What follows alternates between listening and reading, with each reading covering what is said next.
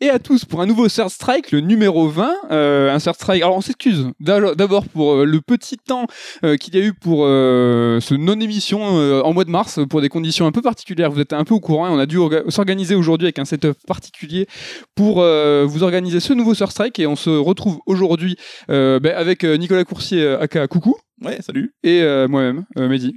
Donc oui, c'est important qu'on se présente parce que du coup, mais vous savez hein, qu'on a une, une panoplie de podcasts. On a quatre podcasts maintenant hein, et donc on, Panoplie de chroniqueurs. C'est ça.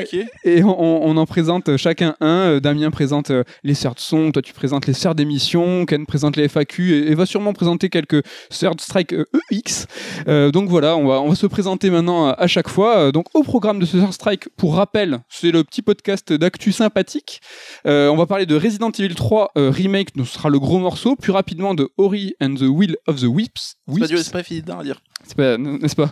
FF9 et on va vous dire pourquoi on ne parlera pas de FF7 remake. C'est important, c'est Ruquier qui faisait ça. On ne parlera pas d'eux aujourd'hui, il n'est pas là. Ouais, on commence direct, euh, directo par euh, Resident Evil 3 remake. Euh, on l'a fait, on l'a terminé, on l'a attendu, on a kiffé ou pas? Euh, un an après, un an après RE2, donc euh, ça y est, Capcom hein, reprend les bonnes habitudes, hein, un jeu par an, un Resident Evil par an, Mais c'est pas fini. hein. et c'est pas fini. Pourquoi c'est pas fini? C'est quoi la rumeur? Bah, il y a les rumeurs là, donc on sort de deux Resident Evil successifs et déjà l'an prochain se murmure que le 8 arriverait. Donc le 8 qui sera en fait le RE Révélation 3 qui aurait tellement plu en interne qu'ils en auraient fait le 8, laissant justement au vrai 8 plus de temps de dev.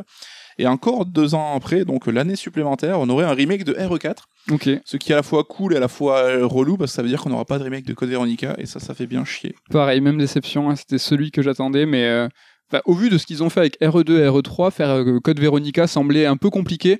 Euh, c'est vrai que c'est un... quand même le- il est quand même plus long, plus dense. Oui, il y a et- plus d'environnement, oui, c'est certainement plus complexe, mais bon, RE4, ça va pas être une mince affaire quand même non plus.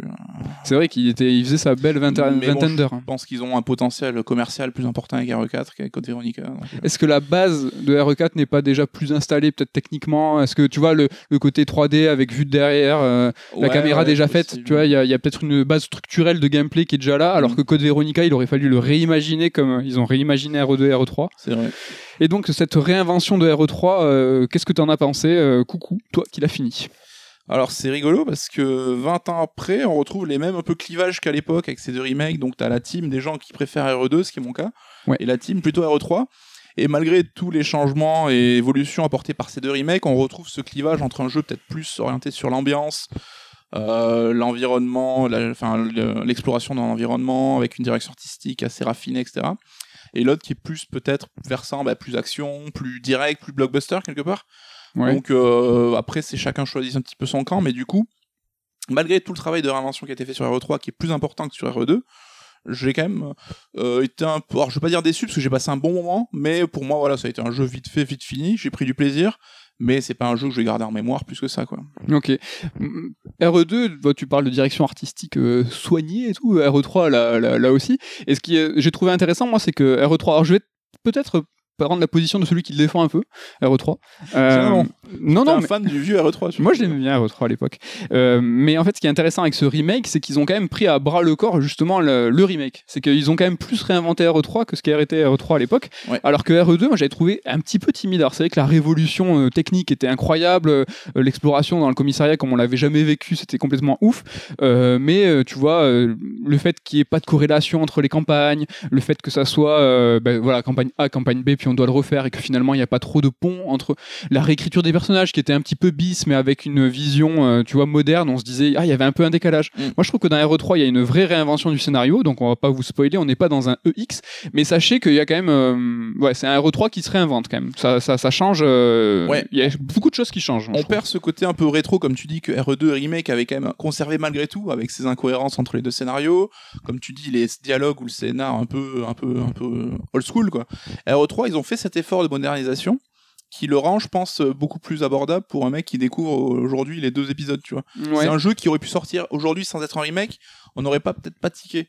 Là où RE2 Remake, malgré tout, garde quelques stigmates, je trouve, de, de cette époque. euh, Ben, la réécriture justement euh, des personnages, moi je trouve que dans RE3, euh, elle est sans être, tu vois, euh, digne d'un Oscar, mais sy- sy- sympa, cohérente. Enfin, moi les, les deux personnages, je les ai trouvés attachants, bien écrits. Leur relation, tu vois, l'amourette qui se construit un petit peu dans le jeu, Mm. je l'ai trouvé cohérente et sympathique. Alors que c'est vrai que dans RE2, euh, je l'ai refait juste avant RE3, hein, c'est pour te dire. Enfin, c'est vrai qu'on on se fait. Ouais.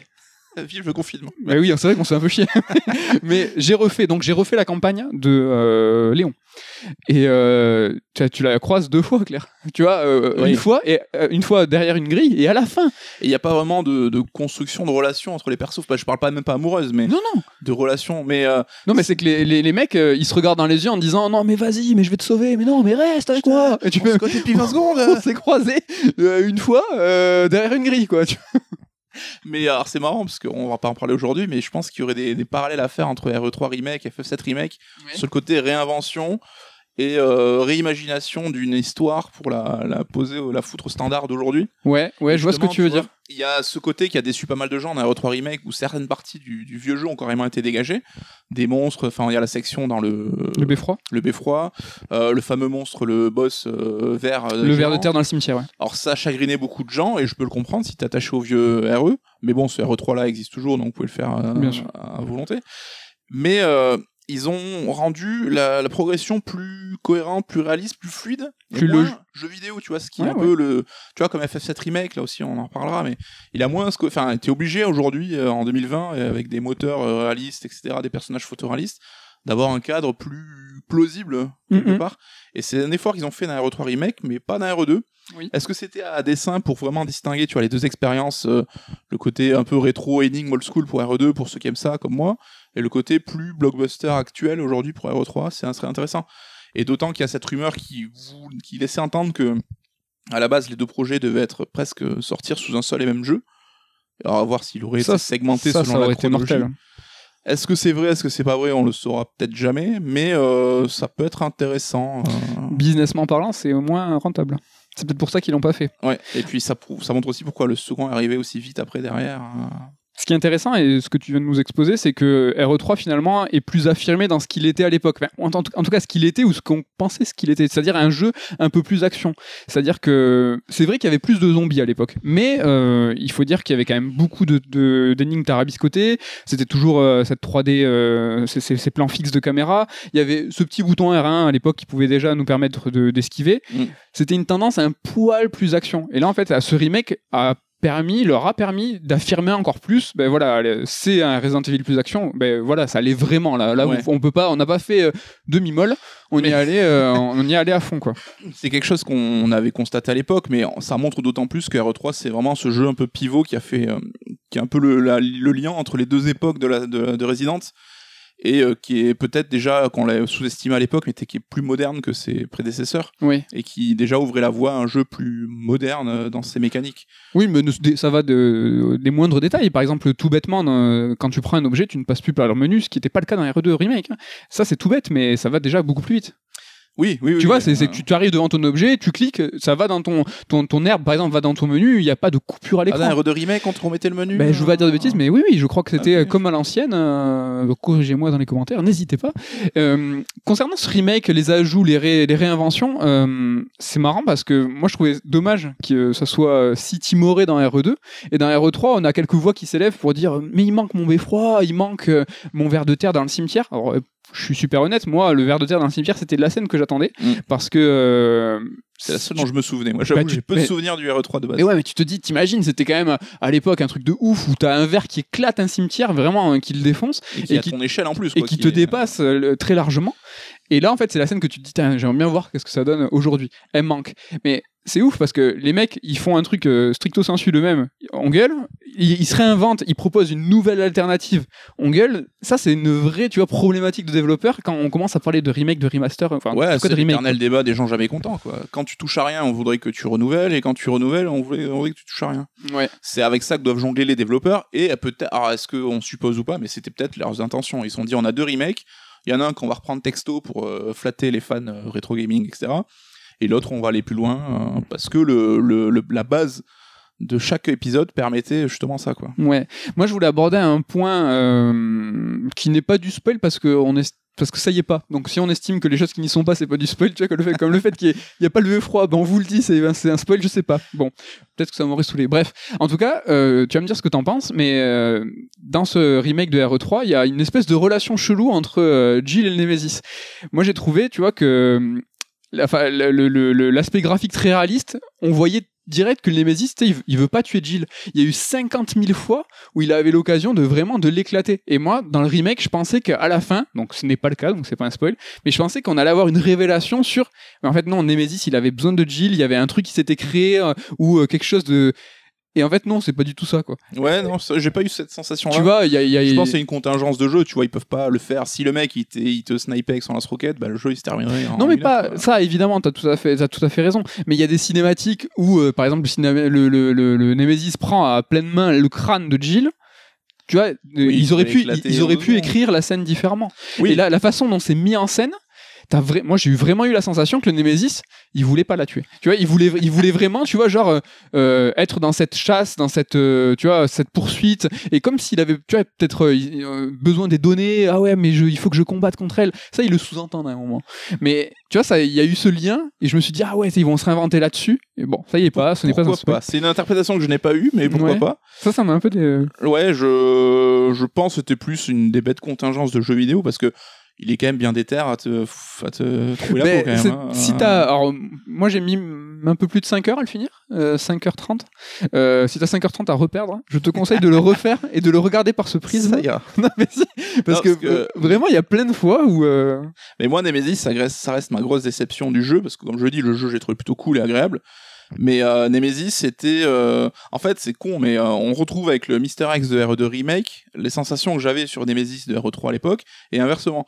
C'est-à-dire que dans RE2, j'avais cette tension constante en me disant, putain, le mec, je peux ouvrir une porte, il peut être derrière, parce qu'il est en train de te chercher tout le jeu, quasiment. Et t'as ce bruit des pas un peu oppressant. Et ce côté vraiment, tu sais, la tension, qui, il peut arriver débouler à tout moment. Alors que dans RE3 Remake, je trouve que Nemesis, c'est l'équivalent d'être d'une, de- des moments dans Uncharted où t'as un véhicule, où t'as tout qui s'écroule. C'est une scène d'action qui va durer tant de secondes. Ben, c'est juste un ride que tu dois faire, euh, le traverser euh, tant bien que mal le plus rapidement possible. Et hop, qui s'efface derrière. Quand le jeu a décidé que ça s'arrêtait, ça s'arrêtait. En attendant le prochain, la prochaine scène. Donc, ouais, du parlons-en de, de ces phases de poursuite parce que c'est ça en fait, c'est pas de la chasse pour le coup, Mm. Euh, c'est vraiment un point A, un point B avec un checkpoint. Si tu arrives à passer ce second checkpoint, le, le Nemesis te poursuit pas. C'est écrit en fait euh, très clairement. Et Ouais. euh, à l'époque, dans le Resident Evil 3 euh, par remake, comme tu dis, c'était, il avait plus l'attitude de Mister X qui en fait marchait dans Nemesis courait à l'époque hein, Mm. même et en fait pouvait dépasser certains écrans de chargement, ce qui était faisait super flipper à l'époque. Et il y avait ce thème récurrent euh, qui faisait flipper que j'ai déjà chanté dans Sur Strike, hein, donc euh, Et bref. Et là, il y est pas. Il n'y a pas cette tension, il n'y a pas cette peur. Dans ce remake, les poursuites sont absolument pas stressantes, absolument pas. ouais. Et ça, c'est vraiment dommage. Et ça a un peu, euh, tu vois, sou- soulevé, enfin, surligné le fait que justement, ça, euh, j'avais l'impression que Nemesis voulait pas la tuer parce que euh, du coup, tu te dis, mais mec, qu'est-ce que tu fais? Ça, ça, ça se voit, tu t'aurais pu vrai, quand je voyais les bandes annonces du jeu avant la sortie du 3 remake où tu le voyais sauter, arriver devant toi, et tu sais, te pas laisser de répit, j'ai dit putain, ça va être encore une angoisse ce jeu, pourquoi je m'inflige ça? Et en fait, je l'ai joué avec un encéphalogramme à peu près Ouais, plat. ouais. Il y a qu'un moment, euh, putain, j'ai failli spoiler, je crois qu'on était dans un, Ouais, un X, ouais. dans un X. Il y a un moment qui m'a vraiment euh, foutu la tension et pour le coup que j'ai trouvé presque un petit peu difficile en mode normal, donc je le spoilerai pas, mais euh, c'est à peu près les seules sensations que j'ai éprouvées en faisant le jeu, même s'il reste agréable. Ouais. ouais, les séquences avec Carlos sont sympas. Il y a un moment euh, qui était dans l'original qui, euh, pour le coup, a été largement augmenté, Mm. euh, qui est très cool, qui est très action. hein. Pour le coup, c'est Carlos, il assume le côté euh, bourrinage avec sa, sa Son grosse. arme automatique. ouais. son arme automatique. euh. Il y a le même syndrome assez dérangeant à mon sens de, de sac à PV des, des zombies. Qui est... Alors je l'ai moins ressenti, alors je sais pas si c'est moi qui jouais différemment ou si je m'étais habitué. Ouais, Je l'ai un peu moins ressenti que dans le E RE2. un peu. Alors, avec Jill, c'est vrai. C'est vrai que le coup des headshots, alors j'ai eu de la chance, j'ai fait des coups critiques souvent, j'ai l'impression, Mm. peut-être que ça a un petit peu atténué l'effet. Mais avec Carlos, justement, avec son arme automatique, euh, justement, il y a une séquence où il faut tirer, quoi. C'est long et, c'est long et compliqué. Je vois de quoi tu parles. Tu vois de quoi je parle? Mais Donc, euh, au final, quand même, ouais, euh, un petit peu, un petit peu, ouais. Je, je pense qu'il restera pas dans ma mémoire. euh. Ouais. Ben, moi non plus. euh, mais néanmoins, je, je préfère la démarche de Capcom et du studio euh, sur la réinvention du jeu Ouais, vis-à-vis de, plus R- intéressant. de RE2 On où soit un là, peu j'ai- surpris. hein. Ouais, Mais le 3 a quand même ce défaut, à mon sens, d'être de moins en moins bien. C'est-à-dire qu'il démarre à fond, je trouve. La première heure est incroyable. euh, les petites nouveautés qu'ils introduisent sont super agréables et tout. Et au fur et à mesure, tu vas retomber un peu dans une routine, etc. Donc je trouve que t'es un peu en pente descendante. Quoi. on dit qu'il est court, hein, petite parenthèse, c'est que il est, la campagne campagne de Jill est quand même plus longue que- qu'une campagne de Claire ou de Léon euh, isolée. Euh, donc c'est vrai que tu vois ce que je veux dire? Que Jill, enfin le Ouais, mais RE3 moi, tout seul. On a ce débat, mais c'est vrai que j'ai l'impression que moi, euh, Léon, j'avais fait genre 8 heures de jeu, Claire 6 heures. Non, non, c'est plus que c'est là, 4 heures. c'est, hein. C'est euh, qua- c'est c'est 4 heures une campagne. Après, RE, enfin, ça a toujours été des jeux assez courts. RE3 à l'époque était court, donc euh, là, il n'y a pas trop de surprises, quoi. Je suis d'accord, mais je trouve qu'il s'en tire bien, RE2. Euh, le petit RE2, il s'en tire bien. Avec, tu vois, euh, Claire 4 heures, Léon moins de 4 heures. Parce que quand t'es en, en séquence. En, merde, comment on dit Phase B je Ouais.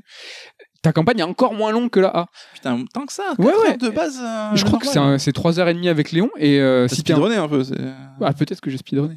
mais, mais tu vois. oui, après, t'as le- le- l'argument de ouais, mais tu peux le refaire avec, l'autre, avec l'autre personnage et en phase B. Ouais, oui, je sais un peu pas. décevant ce qu'ils en ont fait. Enfin, qu'ils n'ont pas fait, justement. Ils avaient une opportunité de faire des phases B vraiment intéressantes et ils l'ont pas fait, quoi. Ouais, c'était un challenge qui était euh, tout autre, en tout cas, euh, s'ils avaient dû euh, reprendre. Voilà pour RE3 euh, Remake, ce qu'on a pensé, c'était le, le gros morceau de, de l'actu. On va vous parler de deux, de deux petits jeux qu'on a fait aussi. Ah, bon, euh, est-ce qu'on parle de FF7 Remake? Enfin, justement, pourquoi on ne parle pas de FF7 Remake? Parce qu'on vous réserve un, un- tout simplement un épisode euh, Strike EX, euh, EX. donc avec l'ensemble de l'équipe. ouais, parce a- qu'ils seraient trop dégoûtés si on faisait sans eux et on va les attendre. hein. Ouais. On sait que tout le monde est dessus. Alors qu'il est Ludo, je crois qu'il a même pas reçu sa version encore, donc il doit avoir bien les boules. Ouais. Mais dès qu'on peut voilà, se retrouver tous ensemble, fini le confinement et tout, on va faire une belle émission hein, là-dessus. On est chaud. Ouais, on aimerait l'enregistrer maintenant, mais on, on- on- on les On attend. pense hein. à vous, on pense à vous, les mecs, hein, parce que sinon, euh, on aurait fait un- le petit Skype, là, boum, c'est parti. Euh, après les deux petits jeux, donc Ori et FF9, tu commences par rien, par l'un ou l'autre. Qu'est-ce qui, qu'est-ce qui te fait Bah, on peut plaisir faire FF9, ça va être rapide, hein, parce que justement, Ouais. euh, c'était voilà, une de ces occasions de confinement de, de replonger un peu dans ces vieux jeux de l'époque ou Ouais, mais tu des sais, jeux qu'on a tu sais pourquoi j'avais parlé de FF9 parce que tu l'as fait seulement. Tu l'as, tu, t'as, Alors, tu l'as, t'as blasphémé. C'était l'occasion effectivement de, de, de le refaire, mais un peu salement, parce que donc je l'ai pris sur Switch, parce qu'il y avait des promos euh, super cool sur euh, les jeux Square Enix, donc je l'ai payé 10 balles sur Switch. Et évidemment, donc dans ces euh, nouvelles versions, putain, ça va énerver Damien aussi, ce que je veux dire, parce qu'il y a la version Steam avec le mode où tu peux jouer en HD. Moi non, j'ai joué avec les modes, euh, le décor dégueulasse et tout. Et t'as ces modes où tu peux être invincible et éviter les combats aléatoires. Voilà, j'ai choisi ma croix. Rappelez-vous euh, ce débat où je crois les membres de l'équipe n'avaient pas très bien compris ce que je voulais dire. euh, est-ce qu'on peut bien jouer ou mal Ouais, jouer aux jeux là, vidéo mais alors là, il n'y a pas de mystère, j'avoue complètement. Et j'avais envie de faire le jeu, de, de, de redécouvrir le envie de- ouais. scénar, l'ambiance, les personnages, pas de me taper de- du, des combats, du level, même si c'est pas un jeu très compliqué de base. Mais euh, tu Mais vois, ce Versailles, tu le connaissais, t'avais pas envie de. Et par rapport au temps de jeu, surtout, c'est que un jeu de 40 heures, ben, je l'ai fait en 15 heures du coup. 15 heures euh, en ligne droite sans combat, c'est qu'un. Ouais, quand même pas négligeable, hein. ça te montre toute la matière qu'il y a dans le jeu, euh, même s'il y a beaucoup d'allers-retours, où tu reviens souvent dans des, des mêmes villes, etc. Ouais. Ça reste quand même costaud. euh. Mais j'ai kiffé, c'est ça qui T'as pas une sensation bizarre de traverser un FF sans jamais t'arrêter justement pour ces combats? Pour- Et comment ça se passe pour les boss? À la fin, ils sont. Non, Moi j'ai trop kiffé. non je me mais. baladais sur la carte, je fais putain, je peux prendre mon temps, je peux faire des tours sur moi-même sans qu'un putain de combat vienne m'interrompre. Je suis pas un hardcore RPG comme vous. Mais les, genre les boss et tout, ça se passe comment T'as la enfin, comment ça se passe Faites toutes tes coups, tu fais 9999. Ah, mais t'as les combats Les combats obligatoires. D'accord, donc, Donc, tu. les, les boss, les combats obligatoires du scénario. Donc il y en a quand même euh, un bon paquet hein, au global. Mais t'as pas les combats aléatoires sur la carte, tu sais, dans les genre la caverne de glace. Ah, donc les boss, t'as les boss Ouais. Ah, et donc tu tapes à 9999, ça fait 3 tours et tu le défends. Et lui, Ouais, il te tape. Euh, il te tape aussi, mais t'es invincible. Putain, c'est ça. En fait, t'as 5, 4 aides différentes. Tu peux accélérer le jeu. Donc Ouais. là, pour les combats, c'est cool. tu peux être. euh, toujours plus loin. tu vas toujours plus je loin dans le que les gens m'insultent par, euh, par psychologie. Euh, tu peux accélérer le combat. Tu peux être invincible. Tu peux faire des dégâts Ouais. max. Et tu peux. Le quatrième, c'est empêcher les combats aléatoires. Et il y a même des options dans les, dans, le, dans les menus, par contre, cette fois que j'ai pas enclenché, parce que je Ouais, me parce que- respecte. Oui, tu peux que- avoir l'argent infini Ah ouais, et euh, toutes tes compétences maxées. Ah, je comprends, t'es pas comme ça. Bon, moi, je suis pas là pour tricher, tu vois. bah oui, parce que bon, euh, en même temps, ça sert à quoi des... de l'argent et des compétences quand t'as pas de combat? Non, mais on rigole, et c'est vrai, je, je peux comprendre que ma démarche va en choquer certains, et il n'y a pas de souci là-dessus. Je sais que j'ai, euh, j'ai, je suis passé à côté de 50% du potentiel du jeu, il n'y a pas de problème. Bon, après, c'est un jeu que tu connaissais. mais c'est- voilà, c'est quand t'as envie de le refaire pour profiter du scénar des persos et tout, bah, je trouve que c'est un super moyen. Et euh, je ne m'interdis pas de faire FF8 comme ça euh, pendant la FF8, semaine de vacances. FF8, ou- ouais, euh, euh, façon same same. Ouais. Et petite parenthèse euh, avec FF7 Remake, maintenant qu'on entend une VF, parce que FF15, FF15, je me souviens pas est-ce qu'ils disaient Gilles ou Gilles? Parce que moi, je sais que dans ma jeunesse, je disais. Ah, mais ça me choque. comme un- Gilles. Moi, j'ai toujours dit Gilles. Non, mais non, c'est Gilles. Moi, je disais Gilles. Non, ils disent Gilles. Non, ils Bah, disent Gilles. Un remake? Oui. Oui, exactement. Ouais, non, Parce que ils nous- disent Gilles, exact. Voilà. Et Alors moi, dans- écrit quand on Gilles, était- quoi. Oui, mais quand toi, tu disais Gilles aussi. Oui, oui, je- mais même là, je dis toujours Gilles, hein, si tu me demandes. Ah là là, ça fait plaisir Ça- les. euh, Ça fait bizarre. Et le dernier petit jeu euh, donc de, de notre actu, euh, c'est Ori and the Will of the Wisp. Euh, rapidement, euh, que j'ai fait euh, grâce au Game Pass, incroyable, toujours aussi incroyable. Meilleur, ce- meilleur bail. meilleur bail du monde. Donc, développé par Moon Studio, suite de Ori and the Blind Forest, Yeah. qui était, je trouve, très très sympa, qui, est, qui est sorti il y a 4 ans, je crois. Je peux dire Ouais, qui avait super bonne presse. Ouais, et donc là, on est sur un quasi copier-coller et les quelques modifications. Donc, on est sur un Metroidvania où, on manipule un petit bonhomme luminescent, euh, c'est trop chelou. Voilà, je pense que là, je vous avez la meilleure C'est clair description. dans l'esprit des gens. Là, vous- si vous ne connaissez pas le jeu, je pense que c'est bon. Vous avez, euh, vous pouvez vous projeter.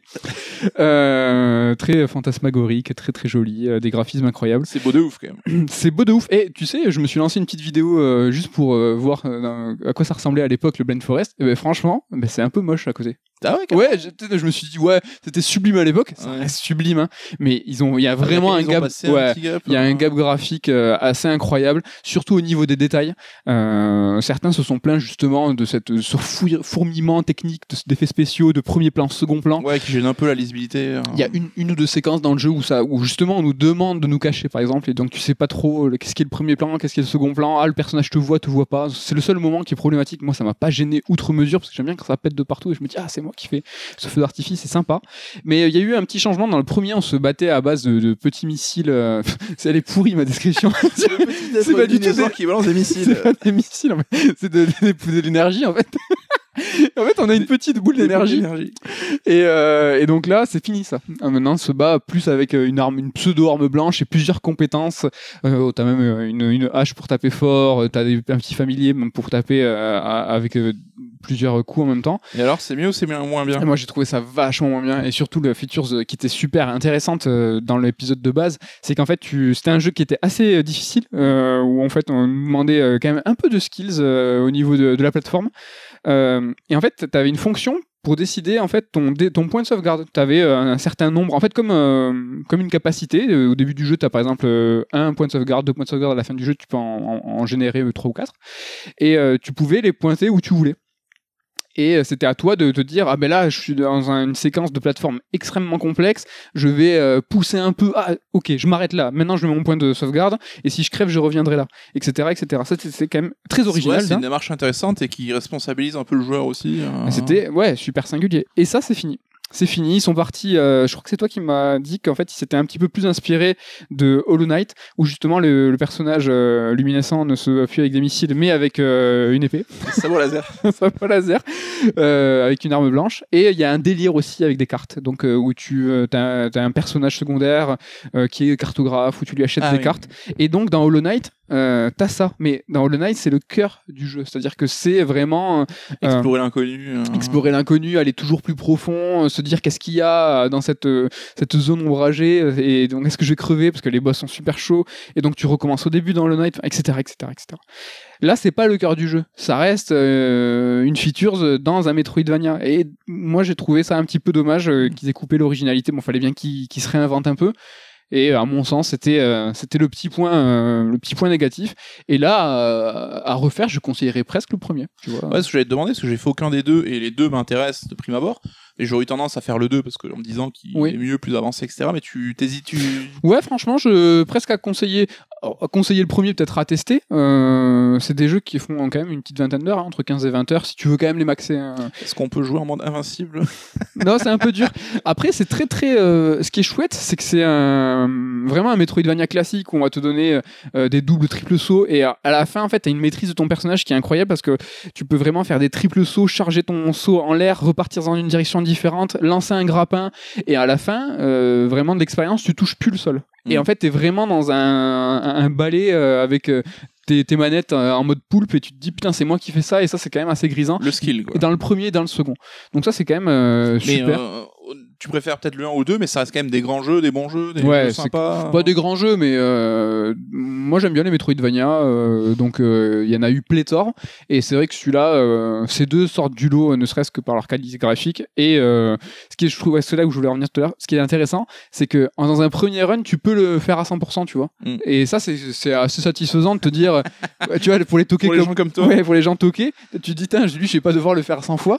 Et là, c'est, tu peux, tu vois, tu le finis en 15 heures, allez, tu pousses 2-3 heures de plus, c'est bon, t'as ton 100%, quasi tu le platines, tu vois. Mm. Et ça, tu vois, c'est assez satisfaisant pour un jeu qui est un peu dur, en plus, tu te dis, ah, ça, ça fait plaisir. Franchement, Pour égayer votre confinement et vous sentir bien. ouais, c'est ça. On vous conseille Ori and the Will of the Wisp. Voilà pour le strike, voilà pour notre actu, et comme vous le savez, c'est l'heure de passer au vrai débat.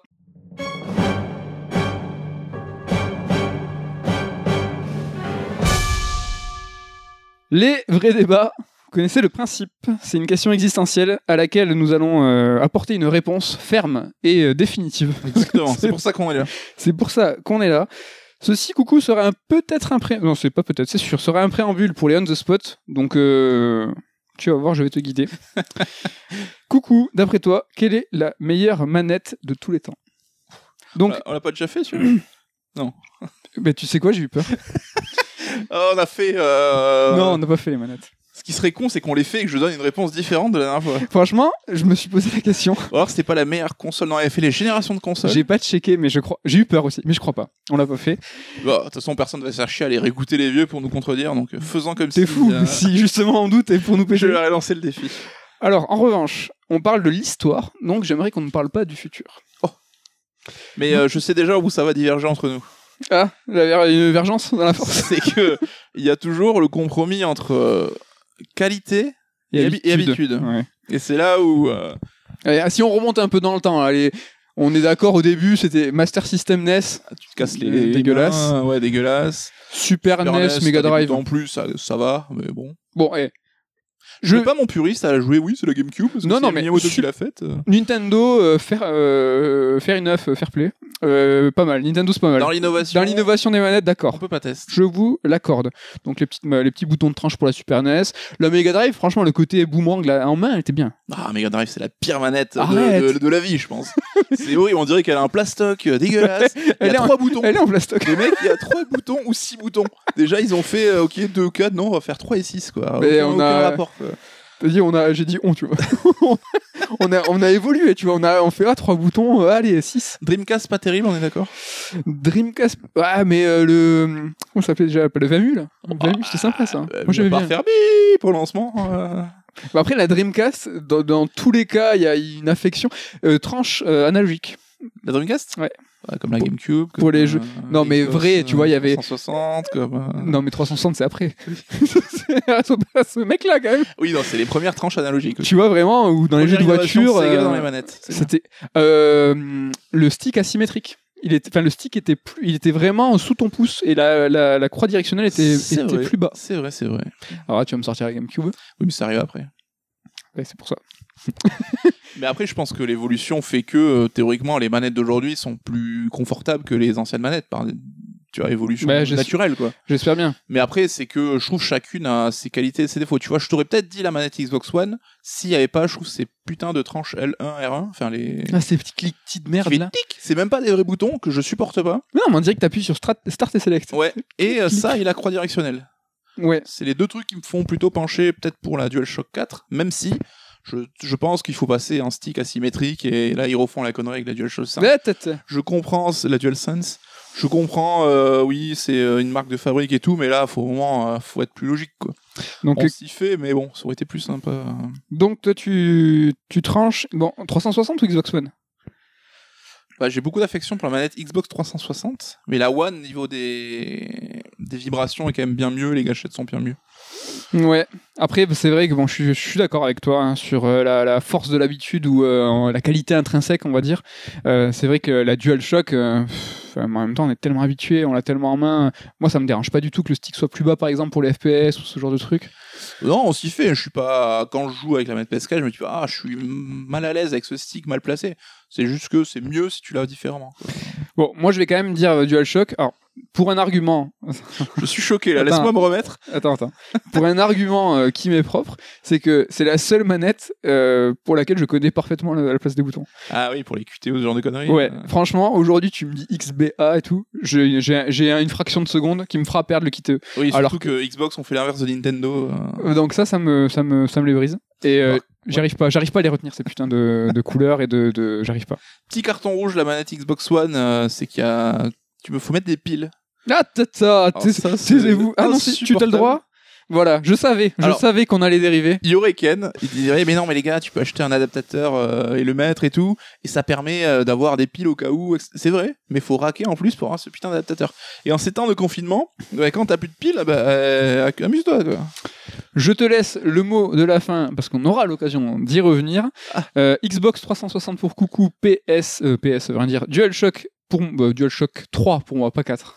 Parce que les. Eh ouais, oui, oui, parce, parce que les boutons R2, L2 sont. J'aime. Tu vois, sur la 4, tu vois, il y a vraiment, tu vois, une espèce de demi J'aime pas leur mouvement. C'est- je trouve que c'est pas pareil. mais on parle on parle, va parler de la DualSense ou pas? Je, je sais, je pense. Je, je pense que c'est possible. Coucou, je, je dirige le spot sur toi parce qu'on passe sur les on the spot.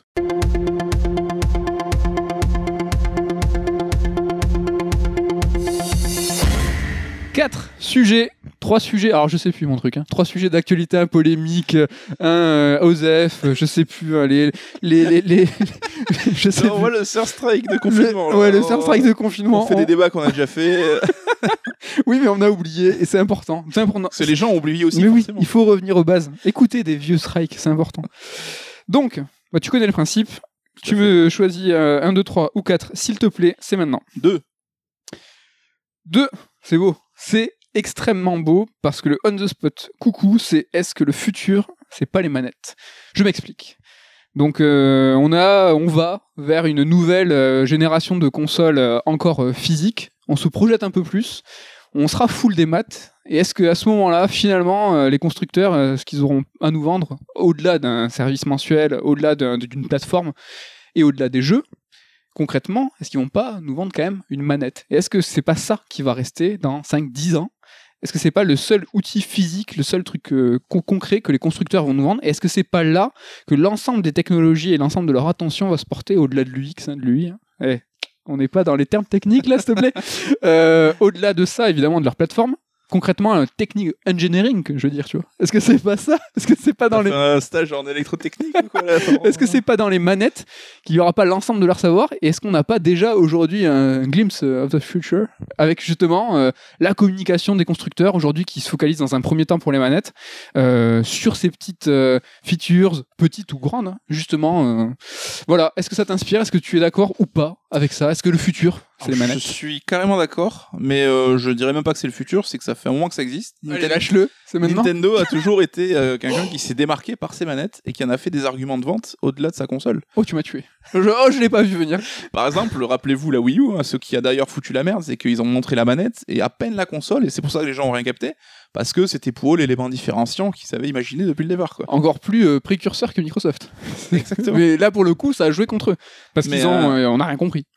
Mais c'est vrai que oui, et on voit là avec la DualSense où Sony euh, faisait. euh, Enfin, on va pas se mentir, les 4 DualShock, elles ont pas non plus des différences de ouf. Là, c'est la première fois, je trouve, qu'ils prennent un peu euh, euh, les devants, essayer d'amener la technologie dans la manette. Et je trouve que c'est ce qui leur manquait parce que sur, euh, là, sur cette communication pour la next-gen, Microsoft se montre, je trouve, à mon sens, très clairvoyant. Euh, sur le futur, comment ça se passer, etc. Où Sony, je trouve, retomber un peu dans le conservatisme à la Nintendo. Et genre, à nous, c'est que pour les joueurs, on fait une manette, une console comme à l'époque et tout. Et je l'ai trouvé un peu euh, presque old school ou dépassé, mais avec cette manette, justement, je trouve qu'ils reprennent un peu le lead là-dessus en mode on pense quand même à la technologie, donc avec euh, les gâchettes adaptatives, les boutons haptiques, donc je suis super curieux d'essayer. Mais c'est marrant ce que tu dis parce que ça, ça quand t'achètes Stadia, donc qui est plus une console, bah, t'achètes un pack avec ta manette. Alors tu peux utiliser d'autres manettes, mais symboliquement, la manette c'est euh, c'est presque devenu un peu ta console quand t'as ta Stadia. bah, c'est euh, donc ça, ça va totalement dans le sens de ce que tu dis. Quoi. Ouais. Et donc, c'est DualSense qui vient d'être euh, dévoilé. Bon, c'est intéressant, moi, je trouve que c'est dans le nom. Tu vois, ils ont été, euh, comme tu dis, ils ont un peu porté euh, leur audace et pas autre chose euh, pour, euh, tu vois, sortir un peu des canons. Et c'est changer de nom, moi, je trouve que c'est hyper symbolique. Tu vois, la DualShock, c'était dans, c'était marqué, tu vois, tout le monde parlait de DualShock parce qu'à l'époque, rappelez-vous, elle s'appelle Shock uniquement parce qu'elle vibrait. Mm. La manette PlayStation, la toute première PS1, euh, tout toute frêle, on dirait un os aujourd'hui si vous la regardez. Euh, c'est dans un second temps, toujours sur PS1, que la DualShock est sortie. C'était pas la vraie manette de la PlayStation. Elle est sortie en second temps. Et en fait, elle est restée parce que justement, cette révolution, c'était les, vi- les- les vibrations. Et, les, années. aussi. hein. Enfin, Oui, les oui, deux moteurs de vibration exactement. sur les deux sticks. Et euh, les années passées, euh, il y a eu euh, même une époque où, euh, alors c'était qui euh, qui a dit euh, les vibrations, c'est une technologie du passé Bah, C'était les mecs de Sony avec la PS3 quand ils ont sorti la 6 axis parce qu'ils avaient perdu un. Enfin, ils étaient menacés d'un procès par rapport à leur système de vibration. donc Ce qui ont- était intéressant, c'était que la révolution aussi technologique était euh, là sur la manette. Euh, Oui, mais qui a... c'était encore plus que gadget. Quoi. Je crois qu'à part l'air euh, qui a utilisé euh, ça. Ouais, ils se sont ratés, mais c'était un, hein. peu ça. Et là, justement, avec la DualSense, par la nomination de, la, de cette manette, affirme, tu vois, cette révolution, c'est assez, euh, moi, je trouve important et enfin, tu vois, symbolique, parce que tu vois, la PS5, ils ont pas osé. Tu vois, Ils ont pas osé changer le nom. Elle s'appelle PS5, mais cette DualShock. Ah, je sais pas si vous entendez le téléphone de la rédac sonner, mais bon. Les gens, ils ont su quand ils étaient là? Et du coup, alors par contre, je suis. euh, c'est comme tout, c'est qu'il faut voir dans la pratique ce que ça va donner parce que si c'est euh, leur système révolutionnaire est aussi utile que les vibrations HD sur Switch, euh, on repassera parce que c'est pareil, à la base, c'est une très bonne idée. Quand c'est exploité comme dans un One-to-Switch, c'est bluffant, vraiment. Mais tu vois, moi, je me retrouve quand je joue en portable ou quoi, à désactiver les, la vibration sur la Switch parce que les devs, ils savent Ouais. pas le gérer, ils font n'importe quoi et ça te fait un truc, un putain de boucan de l'enfer et ça vibre puissance 10 000. Pour la batterie, laisse tomber en plus. Donc euh, c'était une innovation qui se retourne un peu contre eux et on voit qu'avec la Switch Lite d'ailleurs ils ont fait passer ça à la trappe. Donc à voir si la DualSense, bah, est-ce que ça va avoir une réelle utilité? Je suis très Après, excité quelque, et curieux. quelle, quelle que soit la technologie, de toute façon, pre- ah, en premier lieu, ils essayent de, le, de, de forcer, de faire les forceurs. Mm. Et si ça prend pas, ils reviennent au canon classique du, du jeu. Et on- tu peux prendre n'importe quoi. La Wii U avec son double écran, ils ont forcé, ça n'a pas marché, ils sont revenus. Euh, la 3D dans la 3DS, ils ont forcé, ça n'a pas marché, ils sont Oui, ou une revenus. Kinect dans un autre genre. euh, Dans, ouais, dans une mesure différente. C'est toujours ça. Ils vont essayer de l'imposer par leur studio in-house. euh, et si personne l'utilise et personne sait maîtriser la techno, ils vont revenir euh, au classique. euh. Ouais, tu vas la raquer parce que ta manette, euh, on voit que c'est de plus en plus important, comme tu dis, mais aussi de plus en plus cher. hein. Les manettes aujourd'hui, c'est des concentrés de technologie de ouf. Ah, ils n'ont pas communiqué sur le prix, mais que ça soit la 360, la PS4 ou les euh, Joy-Con, ça coûte une blinde. Une méga couille. Parce que comme on, on- on vient de le dire, c'est vrai que l'ensemble de la technologie est là-dedans, ça vaut, euh, ça Ah, vaut tu son... payes euh, 80 balles ou 100 balles tes manettes. Les manettes Xbox Elite, c'est 120 balles, je crois. Ouais, ça devient des investissements. euh, Rappelez-vous, la Wii U, tu pouvais même pas la changer. Mais Tu l'as cassé, bah fallait racheter ou euh, l'envoyer chez Nintendo. Quoi. on en parlait tout à l'heure, l'énergie, on parlait, c'est pile. Donc euh, il y a une- un positionnement de chaque constructeur, hein, Microsoft qui reste euh, voilà, dans cette proposition de... euh, il y a les piles. Enfin, on, c'est une manette à piles. Euh, si vous voulez euh, une batterie, il faut l'acheter Faut l'acheter. euh, à côté. Moi, je trouve dommage. Moi, j'aime bien la, te- la- la philosophie de laisser le choix. Carrément. Ken euh, défendrait s'il était là. Mais moi, ce que je trouve préjudiciable, c'est justement qu'il ne propose pas ce choix d'emblée. C'est-à-dire Oui, que voilà, si t'avais la batterie fournie et qu'après tu choisis ton camp, bah, trop bien, ça aurait été super, le meilleur des deux mondes. Mais là, c'est non, faut payer en plus. Quoi. Ouais, après on est d'accord que là ils sont dans une, euh, une recherche du centime d'économie près et euh, là de partir sur une batterie euh, ou partir sur euh, un petit cache en plastique sans pile parce qu'ils nous les est-ce qu'ils vont les fournir si quand même ils vont fournir deux piles quand même je crois que si faut- J'ose espérer. donc euh, peut-être est-ce que c'est une économie peut-être de base pour le starter pack tu vois euh, Oui, après, moi, j'y connais rien, mais j'ai envie de te dire des batteries euh, au lithium. oh lithium Est-ce que qu'est-ce que ça, est-ce que c'est ça qui coûte une blinde? Je ne sais pas. Franchement, j'en sais rien. Euh, Euh, Sony de son côté euh, donc lui euh, full power euh, on est sur euh, on est après Sony après après après Sega fois déjà, le mec qui change de crèmerie, hein, vous avez remarqué euh, les convictions du gars, quoi. pas du tout alors justement moi je suis fidèle et c'est ça qui on en reparle dans 10 ans. Mais attends, mais ces gars, ils font pas de machine. Que tu veux que je soutienne Euh, Tout ça pour dire que donc la euh, DualSense aura une batterie. Et euh, petit détail intéressant que j'ai appris euh, dans la chaîne. Alors, je sais pas si vous vous rappelez de euh, sur. Putain, je voulais t'en parler. Quelle- ta carte chaîne, blanche Non, non, non, mais Ah. je voulais en parler. Enfin, je voulais qu'on t'en ouais, tu voulais. nous, quoi. Je voilà. Donc en gros, donc c'est une ancienne journaliste qui aujourd'hui Plus. console plus et Game One, Ouais. et qui est super technophile, super didactique, timbre de voix génial, euh, des, vidéos très courtes de 10 minutes, très techniques mais euh, hyper euh, compréhensibles par tout le monde. Et justement, euh, elle a fait une série de vidéos sur euh, la Xbox, la PS, euh, Xbox Series X, la, X- la PS5 et la DualSense, et c'est la seule à avoir avancé cet argument justement des deux couleurs. C'est si en, en fait la manette est blanche et noire, c'est justement pour un effet d'optique esthétique pour la, faire plus fine. rendre plus petite. Parce Merci. que de oui, la DualShock, la DualSense sera bien plus grosse que les autres manettes Ouais, PS5, c'est mais ça. on s'en rend pas compte justement grâce à cette, ce contraste de couleurs. Donc ça c'est un détail super intéressant. Mais donc voilà, voilà, je vous conseille euh, sa chaîne. Je sais pas, je connais pas le nom, c'est JA. C'est JA Phototech, si je dis pas de conneries. Parce qu'elle Ah parle de tech, de photos et de jeux vidéo. Mais les anciennes consoles plus comme moi et de, de Game One, euh, ça leur fera plaisir et je la regarde avec plaisir cette chaîne. Ouais, elle est, cool. elle, est, elle est vraiment très cool. Donc voilà pour l'on the spot. T'as quelque chose à rajouter sur le futur et les manettes? Alors attends, j'avais un truc à dire, mais j'ai déjà oublié. Nintendo. Euh, Et on a, on a, t'as parlé de la Wii U tout à l'heure, ils ont avancé la manette avant la console. Euh, la Wii, hein, avant ça, euh, l'ensemble de la techno était basé sur la manette. Mm. Euh, la GameCube, euh, c'était. euh, Bah, ça a toujours été, oui, des points forts euh, Nintendo, de, différenciants, et Mm. où ils passaient beaucoup de temps. Et ce qui est marrant, c'est que les manettes secondaires qu'ils font et qu'on achète tous, tu vois, la Switch Pro et tout, Mm. au final, bah, elles sont plutôt cool, mais elles sont presque un peu génériques quelque part. Ouais. Carrément. Bon, t'as retrouvé euh, Non. ton idée pis. Bon, en tout cas, si ça te revient, n'hésite pas, on fera des, des cross-pots, hein, on s'en fout, on est des fous. Parce que c'est- un sur strike. Euh, on fait comme d'habitude un petit tour hein, des autres on the spot. hein, vous avez euh, compris que c'était une arnaque à cette rubrique. hein, quand... parce Ah que bon à la base, à la base, Non, mais envie de parler de tout en fait. non, parce qu'on est dans un sur strike un peu vanilla, là où on se retrouve, on est tous les deux. Euh, mais c'est vrai quand on est quatre, normalement, c'est on choisit un sujet, on squatte, et après on passe rapidement. Mais bon, le sujet numéro 1, c'était ton meilleur souvenir de la PS2, les 20 ans de la console, c'était le 4 mars. Donc le 4 mars, hein, rappelez-vous, c'était quand même le mois dernier, mais le confinement, c'était. ah oui, ça date. Mais la console a fait 20 ans et euh, j'ai l'impression, en tout cas moi personnellement, c'est pas une, une console euh, qu'on porte dans nos cœurs ou des et bizarrement, tu vois, j'ai un peu regardé, je te, je, je- je te prends un peu au dépourvu, je vais te citer quelques grandes licences et euh, il y avait des trucs de ouf et euh, tu vois, euh, bah, FF10, FF12, Silent Hill 2, ICO, MGS2. PS, PES5, DMC. Euh, Ah, mais il y a eu des jeux de ouf, je pense. En plus, c'est la console la plus vendue, donc elle a forcément eu un impact de ouf. Mais j'ai le même sentiment que toi, et je pense que c'est que la console arrivait avec un peu Sony hein, qui était un peu arrogant, elle était chère, elle avait pas de jeu dans sa première année. Je pense qu'on est resté un peu bloqué là-dessus. Ouais, mais c'est la, tu vois, c'est la console. 150 millions. Elle a encore, elle a, c'est encore à ce jour la console la plus vendue et elle sera, j'imagine, pas dépassée par la PS4. Euh, 50 millions. par la tu, penses- Switch tu penses que oui? Pas la Switch, oui. Sûrement. oh, le vieux rire euh, qui vient du fond du cœur. oui, oui. Ah, Switch, Mais- putain, c'est con. Mais euh, est-ce que t'as un jeu ou une saga euh, qui euh, que t'aimes bien sur PS2 si tu veux? Moi, j'ai préparé. hein. Moi, j'ai deux, j'ai deux petites licences. Je pense que tu vas me suivre. En tout cas, sur l'une des deux. Euh, donc moi, j'adore Jack and Dexter. Euh, et surtout le premier de la trilogie, donc euh, jeu Naughty Dog euh, après, après arrête après Crash.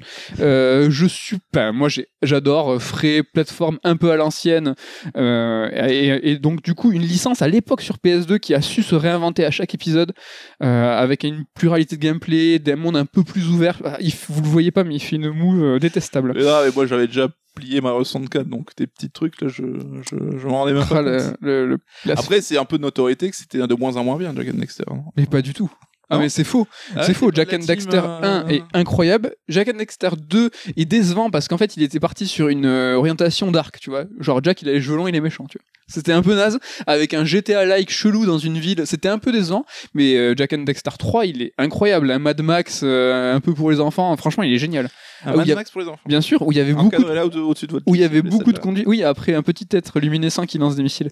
Euh, après, donc oui, c'était les prémices du Jack X, euh, donc euh, jeu de cartes. euh, Un Jackie, Naughty Dog, Jackie avant l'heure. Naughty Dog fait à chaque fois un jeu de course, hein, donc euh, Crash Team Racing, c'est aussi exceptionnel. À quand Last of Us Karting? Et où, euh, où, euh, Nathan Drake. Uncharted Road Warrior. Et l'autre licence, et là je sais que tu vas me suivre, c'est Prince of Persia.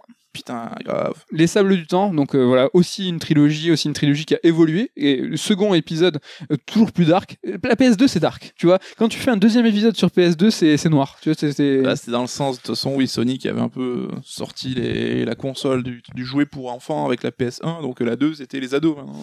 Mais Pop, euh, toi aussi? Bah, le premier Prince of Persia, c'est un souvenir de ouf. Un Pur jeu souvenir. Excellent. Et euh, en plus, c'était une belle surprise. Donc, euh, c'est ça, je trouve qu'il.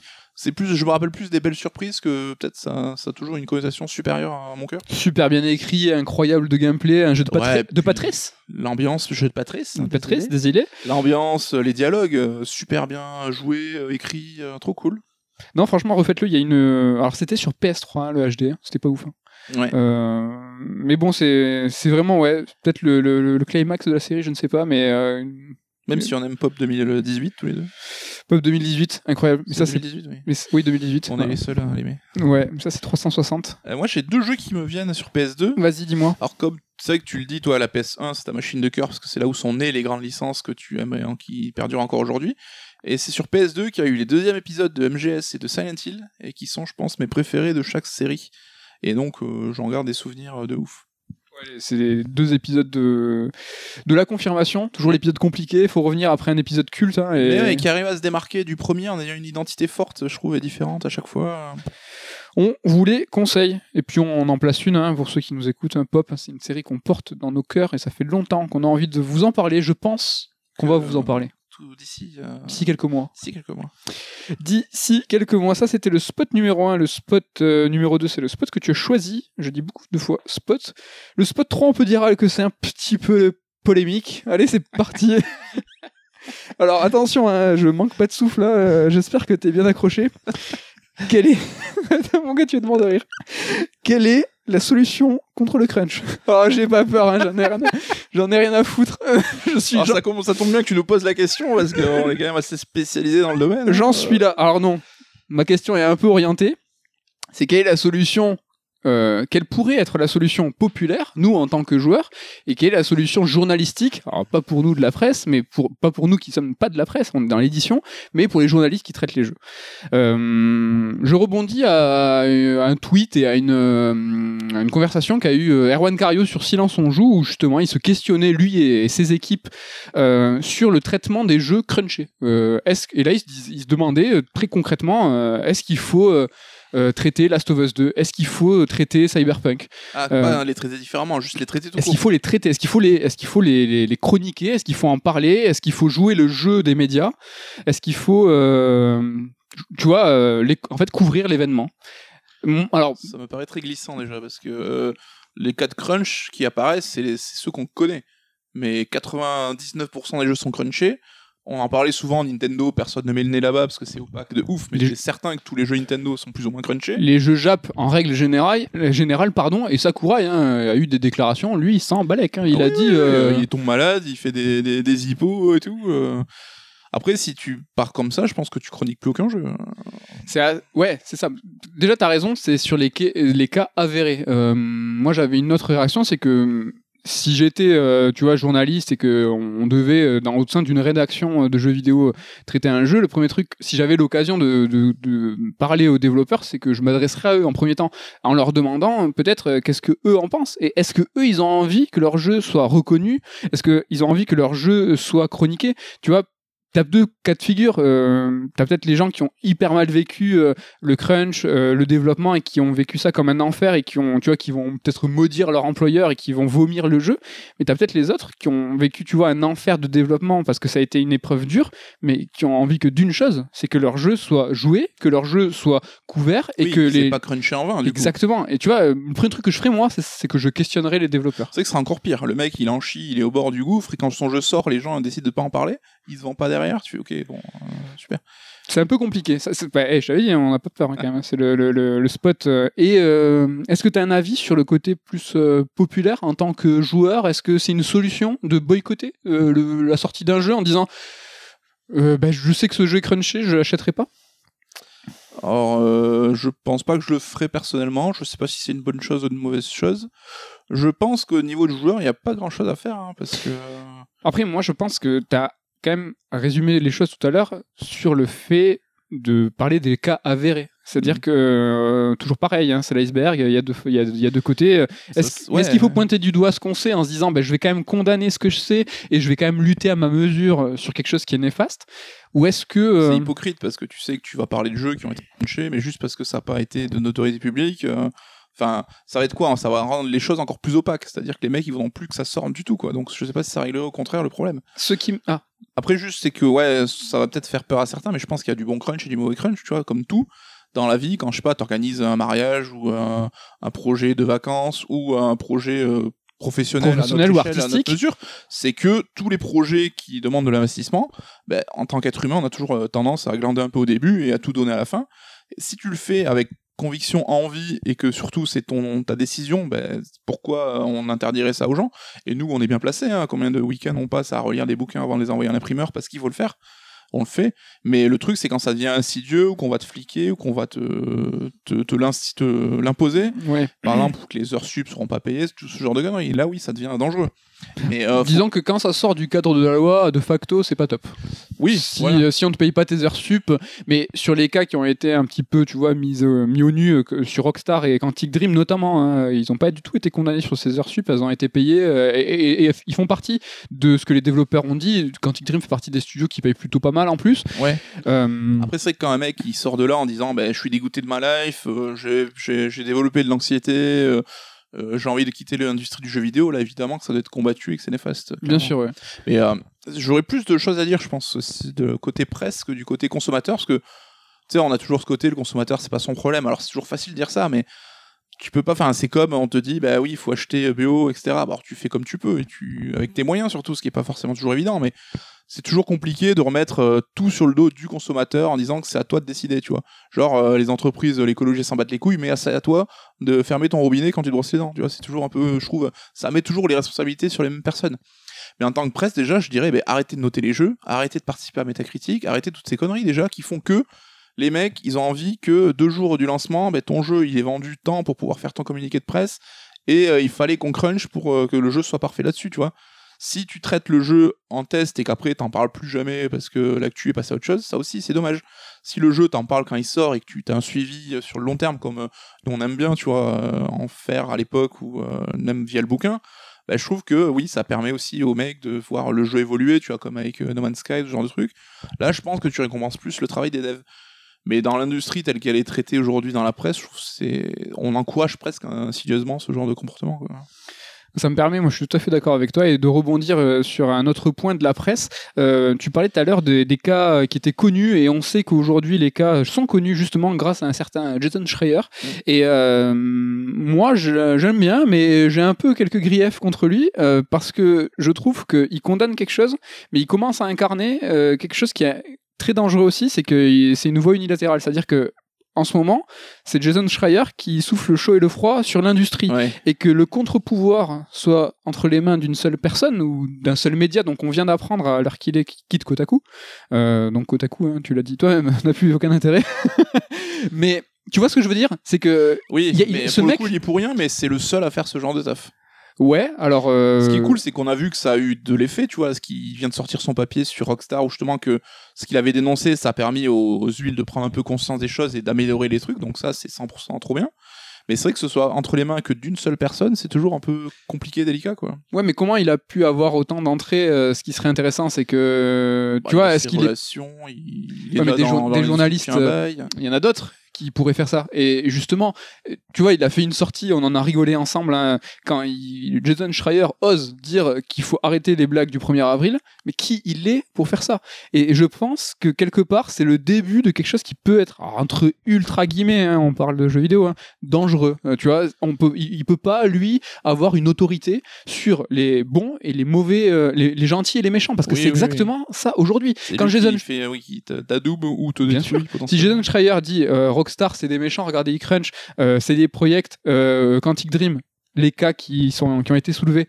Mais si Jason Schreier il a pas d'entrée à Kyoto, euh, bah, du coup euh, ça reste Oui, des gentils. c- Tout le monde est épargné au Japon. Ouais, je vois ce que tu veux dire dans le sens où bah, il tape là où il peut, mais c'est pas une réalité euh, du marché en tant que tel. Quoi. Et de toute façon, un contre-pouvoir quel qu'il soit, il- c'est important qu'il soit porté par plusieurs voix parce qu'il y a forcément une pluralité de points de vue et de toute façon une pluralité, tu vois, d'ambition dans qu'est-ce qu'il va faire là après? Alors c'est Oui, dommage c'est que vrai dans sa place, je me dirais, j'aurais peut-être pris un peu le melon en disant presque, allez, j'ai droit de vie et de mort sur qui je vais choisir en prochain. Tu vois. moi je le sens un peu le melon. Le, le petit primeur là, je, le sens- je sens qu'il arrive. Tu vois, je Mais après, c'est que voilà, faut que d'autres journalistes se réveillent aussi et qu'en Europe, t'es un mec qui soit là. Enfin, tu vois, genre Schreier, forcément, il est américain, il a ses entrées parce que la langue, la proximité avec des studios de là-bas. Mais il faudrait que des journalistes japonais fassent pareil euh, chez eux, des journalistes en France, Nintendo. Enfin, tu vois, en France, t'as quand même eu les mecs qui ont qui sont allés voir Quantique, c'était euh, Canard PC, Le Monde, etc.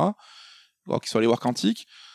Après, euh, c'est vrai qu'il y a c'est un argument qui me dérange un peu, mais j'ai presque honte de dire que je comprends un poil, c'est que ces enquêtes-là sortent toujours avant la sortie du jeu en question, on sait c'est vrai parce que, que c'est- ça maximise la portée. Donc t'as quand même une notion, je trouve, qui rend le truc un peu... euh, Bah, je fais de la vue aussi là-dessus. euh, Enfin, c'est C'est du business mais- parce que lui, il veut vendre ses papiers. Oui, voilà, C'est-à-dire c'est que aussi, plus quoi. ses papiers sont vus, plus ses papiers C'est sont pas de l'altruisme non plus euh, à 100%. Non. Quoi. Mais alors là, c'est intéressant. C'est pas vrai. Ce que je veux dire, c'est pas forcément ce que je pense, mais je pousse le, le délire à fond. Jason Schreier reste un homme. C'est-à-dire que il est faillible. euh, demain, il est corruptible. Comment il a toutes ses entrées? Alors, je parle pas de corruption euh, pécuniaire peut-être, ou, ou euh, il doit y avoir un échange de bons procédés, je pense. C'est, je te dis des trucs, ça tu le gardes pour toi, ça tu parles. Quelque part, Jason Schreier, s'il sait des choses et qu'il les garde pour lui, à quel point tu vois, t'es la déontologie, le journalisme, etc., etc., etc. Il est, ça, il était pas indépendant. sources, Il était chez Kotaku. Kotaku, euh, voilà, hein, on sait bien que c'est pas. euh, comment on dit, melon-le, là C'est la vieille expression. Mais euh, tu vois ce que je veux dire? Il, il reste faillible. C'est là que je parle qu'il y a une, une, une unicité dans la voix. C'est que ce mec, demain, euh, il est acheté. euh, Ce qui est certain, en tout cas, c'est que je pense que tout le monde va se battre pour le récupérer, y compris les gros comme New York Times et tout. J'ai vu qu'il avait sorti un papier au New York Times, donc Ouais. ça m'étonnerait pas, pourquoi pas, qu'ils soient embauchés. Mais ce mec pourrait faire demain bah, jasonschreier.com, euh, qui abrite ses articles, ses enquêtes, et je pense qu'il aurait autant de vues que chez Kotaku. Enfin, il a de, acquis cette puissance qui lui permet euh, ce genre de choses. Tu vois. Ouais, carrément. En tout cas, vaste débat, débat compliqué et épineux. Euh, c'était, le, le débat polémique. un peu. Ouais, j'ai pas menti sur le spot là. Vrai. Dernier spot, le OSEF, mais restez, ne, ne, ne partez pas. Euh, je voulais te parler du euh, NBA euh, League Pass, qui va se voir évoluer et rester parce qu'on va parler de Microsoft, Ouais, j'ai vu ça vite fait ce matin. viteuf. Donc en, en substance, hein, on va pas vous saouler, mais on nous propose donc le NBA League Pass. En gros, hein, c'est un abonnement que tu peux que tu fais auprès de la NBA. Tu peux choisir par exemple ton équipe et tu, ce qui te permettra de suivre tous les matchs de ton équipe, ou le NBA League Pass complet. Et là, tu as tous les, les matchs de la ligue. C'est le Netflix de l'NBA. C'est le Netflix de la NBA, c'est complètement mutant. Il faut savoir que la nuit, tu as les matchs en parallèle, tu peux switcher euh, d'un match à l'autre, tu as des stats, mais c'était pas très très évolué. Et là, donc, il parle vraiment d'une expérience euh, augmentée où tu peux avoir, tu peux choisir par exemple l'angle de ta caméra, tu peux choisir de, suivre un seul joueur, tu peux choisir de suivre des stats Ah, les stats en surimpression. en surimpression. Euh, C'est un peu une gamif- gamification, un truc plus ludique, plus moderne. quoi. Alors complètement parce qu'il va y avoir des, un principe de succès. Euh, donc là, affilié euh, évidemment à des partenariats commerciaux euh, en fonction des paris, par exemple que tu peux faire, tu peux gagner de la thune, Mhm. tu peux gagner des, ba- des baskets ou tu peux gagner des jerseys. Et donc là, évidemment, tout de suite, c'est ah, attention, c'est ce n'est que commerce. Et de toute façon, oui, les gars, on Ah, est. ce- n'est que- Si vous êtes fan de ce n'est que du business. donc euh, attention évidemment aux dérives et aux paris, hein, c'est sûr. Mais euh, moi j'y vois, euh, enfin, ma vie peut s'arrêter. C'est-à-dire que là vraiment c'est un truc de ouf. C'est t'imagines le truc quoi.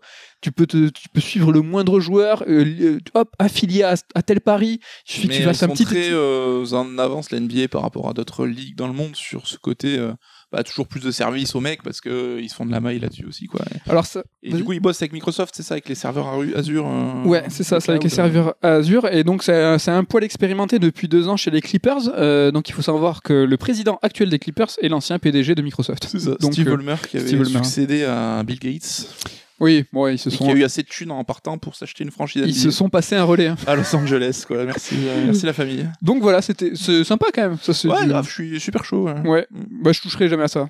Et ils l'ont dit eux-mêmes, hein, de toute façon, l'inspiration, c'est NBA 2K. Ils ont dit que le, Ah ouais le- le principe ouais, de, de ce NBA League Pass, c'est NBA 2K. Donc NBA 2K, moi, je ne touche pas à ça. C'est c'est- sinon, je, j'arrête tout. euh, Je jouerai qu'à ça. Je ne ferai que ça. Mais il y avait déjà le délire, avec- ça fait je crois deux ans, trois ans, avec les maillots connectés où tu avais une puce RFID dans le maillot. oui, les joueurs. Ouais. Et tu peux avoir une connexion un peu spéciale avec le joueur en question. euh. Ouais, ils sont très très à la pointe euh, technologiquement. hein. Voilà. Bah, dites-nous ce que vous en pensez. Est-ce que vous voulez voir ça dans un autre sport Euh, On n'y est pas encore. Hein. Ligue Enfin, 1, Castorama, euh, Conforama, je sais plus où ils en sont. C'est quoi, là Uber Eats. je sais Uber plus. Eats je sais pas. Voilà, pour les on the spot, on a passé en revue euh, l'actualité euh, dans toutes ses formes et coutures. C'est l'heure de, de clôturer euh, la- la- l'émission avec euh, carte noire et carte blanche.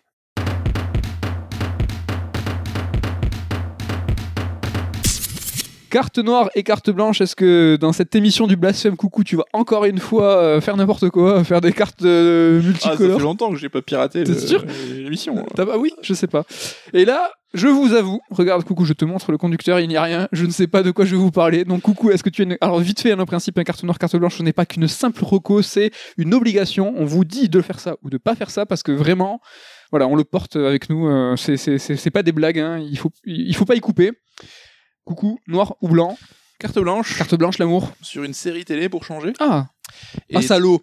Carte non, car- les- c'est long les séries télé. Oui, mais euh, des fois ça vaut le coup. Enfin, faut se faire violence. Ça commence par un B Euh, Ouais, vas-y, je te laisse. Et euh, donc je, je, le, je vis vraiment cette carte blanche, ce, ce exutoire, parce que dans la- ma vraie vie, ben, j'essaie de convaincre un pote, donc Vincent, de s'y mettre à cette série alors que c'est un fan de Breaking Bad. Donc vous avez compris, je parle de Better Call Saul. Et j'en parle aujourd'hui parce qu'on est à un épisode de la fin de la saison 5. Et c'est juste exceptionnel. Alors on a déjà parlé de séries, vous savez, un Watchmen et tout, qu'on recommandait de ouf. Et Better Call Saul, aujourd'hui, ça fait partie de ces séries, de ce qui se fait de mieux en termes de réal, en termes d'écriture. C'est euh, parfait, c'est... euh, Et, j'entends beaucoup de gens dire que c'est mieux que Breaking Bad, je suis pas loin de le penser. Ah ouais, Et euh, c'est vrai que le côté, bah, le héros, t'es moins impliqué dans le côté pur, trafic de drogue et tout, mais t'as quand même ce versant-là qui est très présent dans Better Call Saul. Et c'est vrai que le, le postulat, ça a pas l'air sexy, parce que ceux qui ont maté Breaking Bad, Saul, tu fais, ouais, bon, c'est un perso un peu rigolo, ça- donne pas forcément envie, mais c'est ouf ce qu'ils ont fait. En termes de préquel, je pense que c'est une démonstration de ce qu'il faut faire, de comment tu construis. Tu sais, t'as pas ce moment coup de coude en mode, hé, regarde, c'est maintenant que le truc que t'attendais, c'est toujours cohérent. Les persos, tu vois leur cheminement mental de A à Z, c'est c'est presque effrayant de réalisme et c'est bluffant. Et ils ont surtout créé des persos qui sont tout aussi forts, voire plus, et qui n'étaient pas dans la série préquelle. Ils ont réussi dans cette nouvelle série à créer des persos de ouf. Ceux qui le matent, hein, vous voyez Kim par exemple, euh, qui est juste peut-être le meilleur perso. Et ouais, c'est c'est c'est dingue. Et là, euh, j'appréhende parce qu'il reste un épisode en cette saison 5 et la saison 6 sera la dernière. Donc c'est une saison de moins que Breaking Bad, mais vous savez que ces séries-là, quand elles sont trop bien, on les binge tous en deux semaines et Hmm. ça vaut le coup. Ouais, je vois pas mal de gens sur Twitter péter des câbles euh, sur euh, cette fin de saison. Euh, je prends un peu la voix de ceux qui sont un peu plus. Ah oui, parce que t'as maté Breaking Bad aussi, toi. Oui, moi j'ai maté Breaking- Bad et j'ai maté les premières saisons de Better Call Saul. J'ai trouvé ça totalement incroyable, de la même veine qualitative de, de réal. C'était complètement ouf. Mais tu vois, tu as parlé de notre pote qui est pas très convaincu, tu vois, et je vais prendre un peu sa voix. C'est que le personnage de, de Saul, c'est un avocat loser, tu vois. Et donc tu me dis, putain, je vais regarder cinq saisons qui va suivre ce personnage, alors que Breaking Bad, c'est un prof euh, qui va crever et qui fait de la messe, tu vois. Oui, c'est un peu plus fun, un peu, enfin, fun, un peu plus euh, Ben- vendeur, quoi, un peu plus sexy. Bah, tu peux te dire, eh, ça va être quand même plus palpitant de suivre un petit jeune et son prof qui font de la drogue et qui vont euh, affronter des cartels. Il se pa- et tu peux te dire, mais il va se passer quoi? Et je comprends, et je, je comprends ce- cet a priori, mais je vous garantis que c'est tout aussi passionnant. Sol est un perso en plus. euh, Enfin, tu comprends pourquoi il en est arrivé là, et c'est une étude de personnage. Je pense que dans la série télé, on n'en a pas eu comme ça euh, depuis euh, The Wire, ou enfin, c'est de ce niveau-là, quoi. C'est ouf. Et c'est surtout que c'est passionnant, et c'est- il y a de la tension, t'as de l'action, t'as. Ouais, il y a rien qui Il y a tout, quoi. Il y a tout. Et le volet, justement, euh, trafic de drogue, etc., qui va peut-être plus euh, plaire ceux qui sont fans de Breaking Bad. Il arrive assez vite et il monte en, pression et en. Il prend de plus en plus de place avec les saisons. Est-ce qu'il y a de l'enjeu? Tu vois ce que je veux dire? Comme dans Breaking Bad où il y avait vraiment. euh, Tu vois, on parlait de vie, de mort. Euh, Est-ce que. Ouais. Oui, de, De ouf. Et là, justement, ceux qui ont vu l'épisode justement 9 de la saison 5 euh, hier entière, bah, Ok. t'as les 10 dernières minutes, t'es- t'es- tu respires plus, quoi. T'es- Ouais. T'as une tension, une intensité. euh. De toute façon, nous n'avons pas le choix. C'est une carte blanche, Oui, donc euh, on n'a pas le choix. Il faut y aller. Euh, ça sera une carte blanche pour moi aussi. et Je vais vous parler de, de FF7 Remake parce que de toute façon, on- il y aura un épisode EX euh, entier dessus. Euh, ça sera rapide, juste pour vous dire de le faire, que vous soyez fan ou non. C'est une c'est intéressant à étudier, c'est intéressant à jouer pour ce qu'est ce jeu, ce qu'est la réinvention d'un mythe. Et de toute façon, et vous laissez pas trop parce que c'est un jeu qui est très très dans la hype. On est tous en confinement, on a tous eu le temps de le faire et de le finir. Et je pense qu'il y a beaucoup de gens qui y jouent. Et Twitter, euh, c'est euh, de l'instantané, c'est une photo. Et vous laissez pas trop euh, influencer peut-être par ces tweets un peu, tu vois, sensationnalistes ou aguicheurs, vous disant, hey, regardez, euh, hashtag JPEG dégueulasse, hashtag décor de merde. Tu sais, par exemple, il y a certains décors, c'est vrai qu'ils sont un peu loin, un peu Oui, floutés. oui. Oui, Oui, techniquement, des fois, oui, des textures même de premier plan et tout qui sont pas ouf, mais oui, avec euh, Enfin, le, le, résultat ce- global est dingue. euh. ce- ce- ce- cette espèce de, de- de clipping en fait où t'as les textures qui arrivent en second temps. Moi, je l'ai pas trop, moi. Je Ça m'est arrivé une fois, dire ouais, ça m'est trop. arrivé. Mais vraiment, t'as des textures, des fois tu te dis ok, c'est dans un second temps, et des fois tu fais ah putain, euh, ah je suis assez élevé dans, tu vois, dans en hauteur, à un moment dans le jeu t'es assez haut et tu regardes en bas, tu fais ah oui, bah c'est vrai, il y a rien qui bouge. Ah d'accord, c'est oui, c'est une image. Et euh, ouais, essayez de passer au-delà de ça. Vraiment, euh, Oui, franchement, un peu faciles. euh. c'est le jeu de Twitter. Il faut être, euh, il faut être piquant et, et percutant en un tweet. Donc, euh, c'est quand même plus facile de dire et de se moquer que de dire que ça a été culotté. On, on- je le répète, on, on reviendra sur sur un épisode entier de Strike EX, mais vraiment, j'ai cherché depuis plusieurs jours. Est-ce qu'un studio a un jour un studio a eu un défi, un studio a eu un défi plus important à relever que ça? J'ai pas trouvé. Prenez le temps de, en commentaire ou euh, sur Twitter, venez nous voir en disant, oh, ben voilà, ce studio il a eu ce. Là, les mecs, ils ont dû 23 ans après faire FF7. Voilà, je sais pas, le niveau de pression, euh, le défi, euh, le, le challenge. Euh, justement, on en parlait tout à l'heure de, de Resident Evil Remake 2 et 3. Euh, Est-ce qu'on fait pareil? Est-ce qu'on fait pas pareil? Est-ce que on... Voilà, tous ces questionnements, ils l'ont eu, je pense, exposant je ne sais pas combien. Et à mon sens, ils ont relevé le défi. Donc, jouez-y, soyez prêts pour le X, soyez prêts à l'écouter parce qu'on spoilera salement et Mm. ça sera le principe. Ouais. En tout cas, moi, le jour où tu m'as dit que t'étais pas déçu, c'est que j'ai compris que euh, c'était ouf. On vous, ben, je- te remercie. Euh, coucou. Avec Euh, plaisir, ça faisait plaisir ce petit. ben, On allait un peu vite, hein. combien? Une heure. Ben non, Vanilla, mon gars. Ouais, voilà. C'était le principe, c'était le principe, c'était une heure d'écoute, bim bam boum. Vanilla, normalement, il y a des bières et des pizzas et on parle en mangeant. Non, Ah ouais. on parle en mangeant, oui, c'est ça. Je vais dire, ça veut rien dire. Mais si, euh, ça nous a fait grave plaisir de faire ce, ce numéro. J'espère que ça vous a fait aussi plaisir euh, de nous écouter pendant une petite heure. Euh, on en profite aussi pour s'excuser viteuf. Il n'y a pas eu de sœur d'émission, il n'y a pas eu de sœur strike, mais il n'y avait pas eu de sœur d'émission. Voilà, confinement. On se rattrape avec des sœurs de song hein, thématiques. hein, Ouais, Sachant que j'ai même fait le plan du sort d'émission prochain. On peut dire lequel c'est Ben, peut-être on peut le dire parce que tu en as parlé.